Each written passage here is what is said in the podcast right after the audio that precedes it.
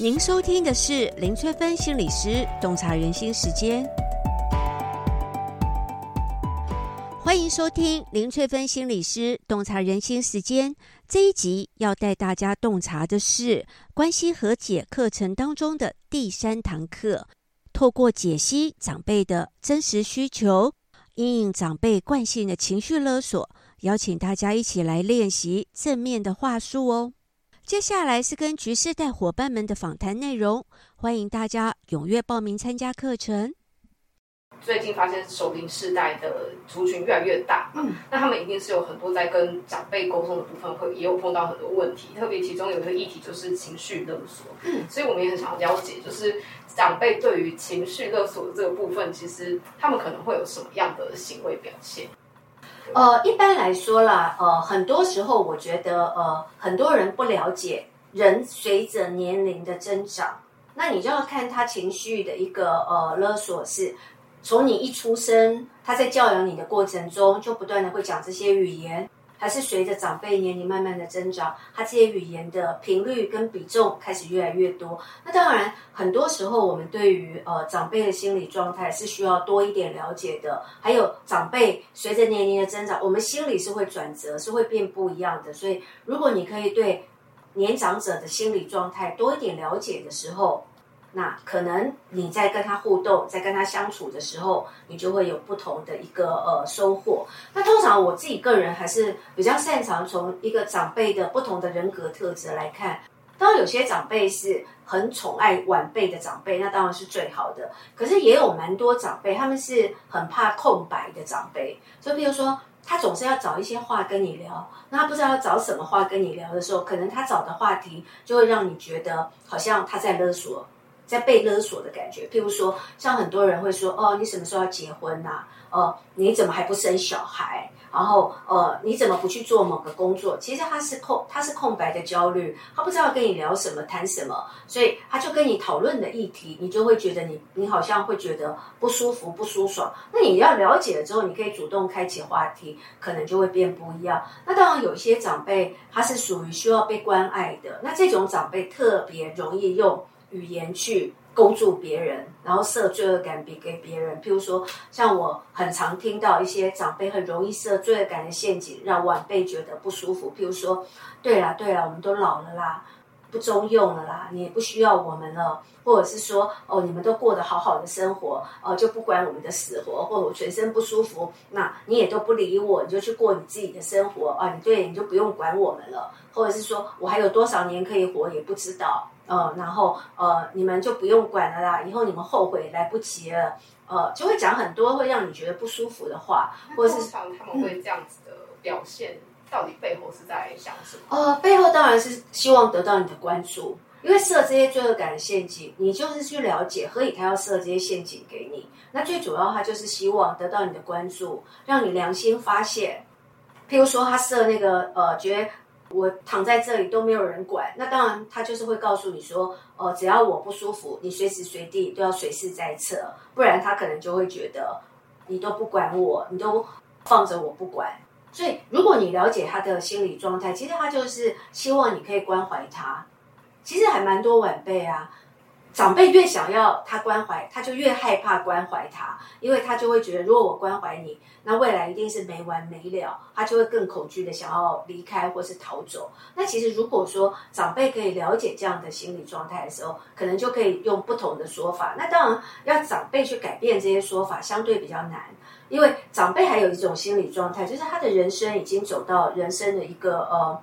对他们而言相对的。如果说他前他对于他现在的生活，此时此刻的生活是满意度很高的，他觉得每件事情都是他想要的，这样的长辈就很好相处。那如果遇到一些长辈，他现在走到人生阶段是身体不舒爽，然后呃，他觉得他的人生有非常多可能性，遗憾他没有办法再去改变了，所以像这样的长辈就很容易看什么事都不顺眼，做什么事情他都会觉得现在的都不好。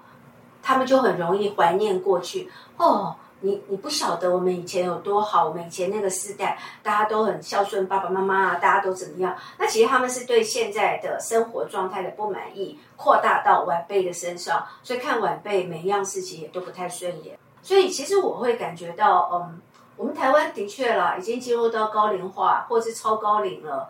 对于长辈的一个心理的状态、心理学，包括他们的身心，我其实个人觉得是需要做一些了解的。所以有时候我也会去企业上这样的课程，就是比较年长者的心理状态。他们在这样的心理状态，他们会说什么？碎念也是很常见的，然后不断的打电话干扰你也是很常见的。所以呃，在呃，你这里在开会，他可能就打给你说，哦，我肚子痛，啊，都没有人带我去看医生。那你那时候正在工作，你也没办法立刻抽身带他去看医生。所以，像他们这些需求，我们要怎么协助长辈，然后让他们也可以得到满足，那晚辈也可以受到干扰比较少，或者是说，我们可以及时的做一点什么。所以，我是会觉得了解长辈的心理的状态是一件重要的事。嗯嗯，那你了解他的心理状态，你才会知道你怎么应对是比较有效的。所以了解他们的心理状态之后，那子女在针对这样的情况的时候，他们可以怎么样去应对？所以你了解他的心理状态，你是自然会知道怎么去应对他会比较好。那你如果不了解心理状态，你就会一直觉得好烦哦，只会一直来呃吵闹。我在精神科诊所其实还蛮常遇到的，因为像很多长辈，他随着生理的一个转变啊，有可能他会有一些病痛不舒服。像这样的话，你要怎么样去协助这个长辈，然后让他感觉到他是有被关心、有被照顾，然后他不会觉得他是被你遗弃的，或是他就觉得很孤单，然后他开始觉得呃这个世界好像没有人关怀他，然后开始自哀自怜，觉得自己好可怜，然后开始讲很多，对晚辈来说是杀伤力很大，他会到处去告状，他会跟别人说，呃他家的孩子很不孝。都没有人要关怀他，那可能跟实际的状况并不一样。但长辈说出来的话，可能会让晚辈觉得很难过，会觉得呃，那个每一句话都会刺伤晚辈的心那样子。所以他们是不是因为之前有听听老师提过，所以其实是。嗯有针对老人，他们有一个所谓叫老人心理学，可以特别去了解他们这样子。是是是，所以心理智商是可以是是，所以常常我们在其实有些时候做心理智商也算是做一种心理的一个教育的推广，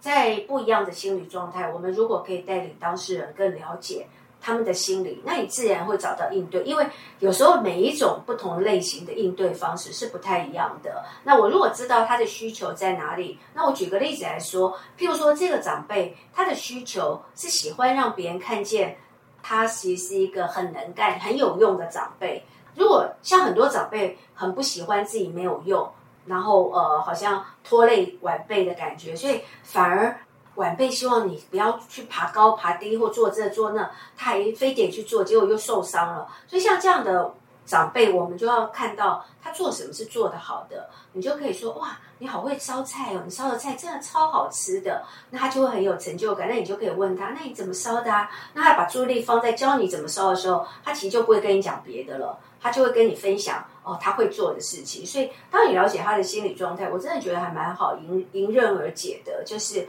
你去跟他讨论他真正关心或在意的。那如果是那种呃，对于空白很焦虑的，你只要开启新的话题，他就不焦虑了，自然而然他就不会对你有很多去讨论一些你根本就不想谈的事情。那当然，我也不可否认，有一些长辈是属于控制欲比较强的。